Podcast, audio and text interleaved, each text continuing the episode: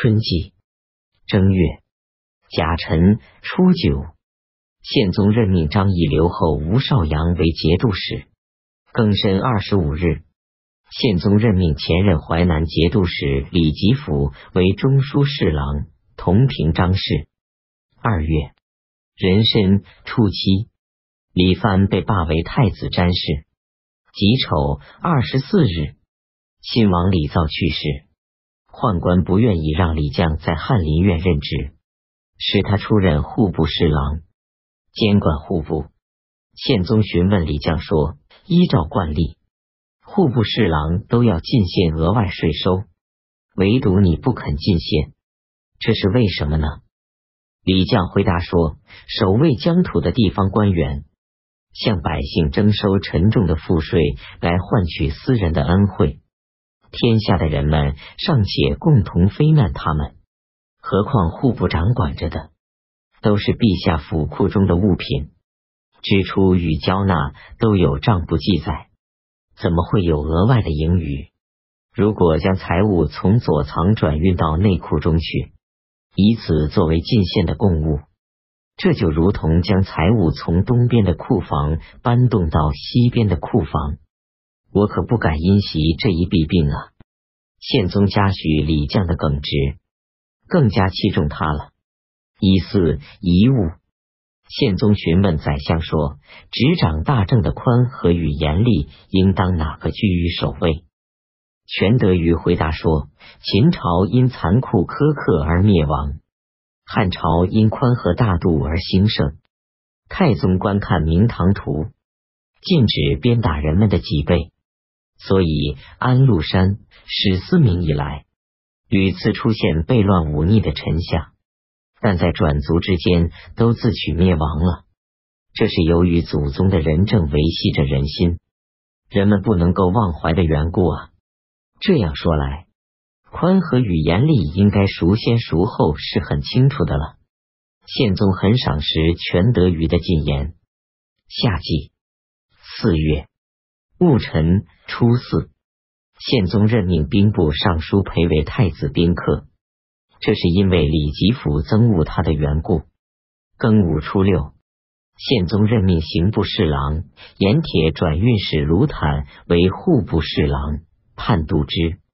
有人告发四州刺史薛简在担任代北水运使时，曾有一匹不同寻常的好马，却没有进献上来。事情下交度之查问，命令巡官前去验查，尚未返回。宪宗嫌事情办得太慢，便让品官刘太新暗查此事。卢坦说：“既然陛下让主官部门验查此事，却接着又让品官前往，难道是大臣比品官还不值得相信吗？请让我先来接受罢免吧。”于是。宪宗将刘太新传召回来了。五月，前任行营粮料使于高模和董熙因贪污数千民钱财而获罪，宪宗颁敕免除了他们的死罪。于高模被流放春州，董熙被流放丰州。当他们走到潭州时，宪宗又追派中使赐他们自裁而死。全德于进言认为，于高摩等二人的罪行应当处死。陛下将他们沉尸闹事，还有谁敢不畏惧法纪？但陛下不应该在赦免他们以后，却又将他们杀掉。董熙是董进的儿子。庚子初期，宪宗任命金吾大将军李维简为凤翔节度使。陇州与吐蕃接壤。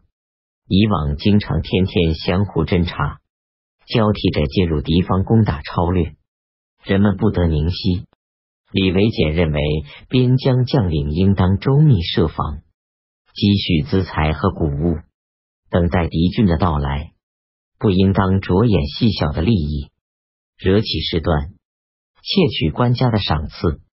他禁止人们随便进入吐蕃的疆境，同时逐渐购买耕牛。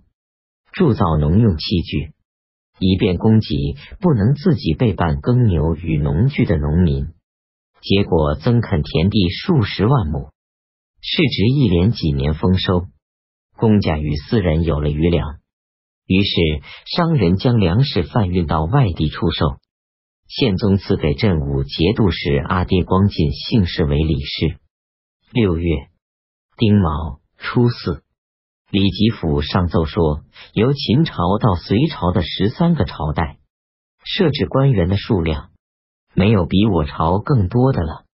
天宝年间以后，中原地区驻屯军队，现在能够计算出来的就有八十多万人，其余作为商人。僧人、道士等不从事农业的人口有十分之五六，这是经常以十分之三的劳苦筋骨的人们去奉养十分之七的不知而一、不劳而食的人们。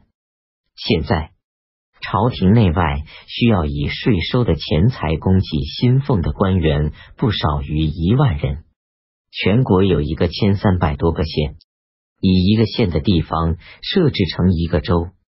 以一个乡的人口编制成一个县的情况为数很多，请陛下敕令有关部门详细的规定州县的废弃与设立，对可以省除的吏员要省除，对可以合并的州县要合并，对可以减少的入仕途径要减少。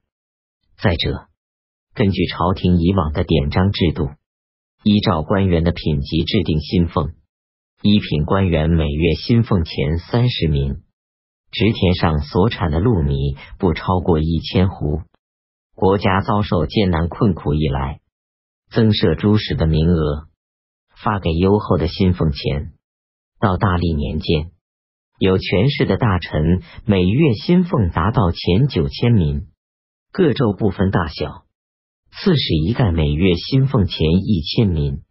长衮担任宰相时。开始设立限制约束，李泌又酌量职务清闲与繁重的不同情况，顺从事情的机宜，增加薪俸。当时号称通达融贯，从道理上说来是难以削减的。然而，仍然还有名义存在而职事废弃，或者名额免除而薪俸存在的情形，在任职的清闲与繁重之间。薪俸的优厚与菲薄，顿时显出差别来了。请陛下敕令有关部门详细考核新俸实料、杂项供给，酌情参定，上报闻之。因此，宪宗命令给事中段平仲、中书舍人为冠之，兵部侍郎许孟荣、户部侍郎李将共同详细参定。秋季九月。富平人梁月为父亲报仇，杀死了秦稿，主动前往县衙请求治罪。敕书称，有关复仇的规定，若根据《礼记》的说法，在道理上说，与仇人应是不共戴天的；但若引证法令条文，杀人的人就应当处以死刑。礼教与法令两项，都是帝王实行教化的重大根据。既然其间存在着这样的区别，固然应当通过论说辨析商量明白。应该让尚书都省召集有关人员记忆，奏报闻之。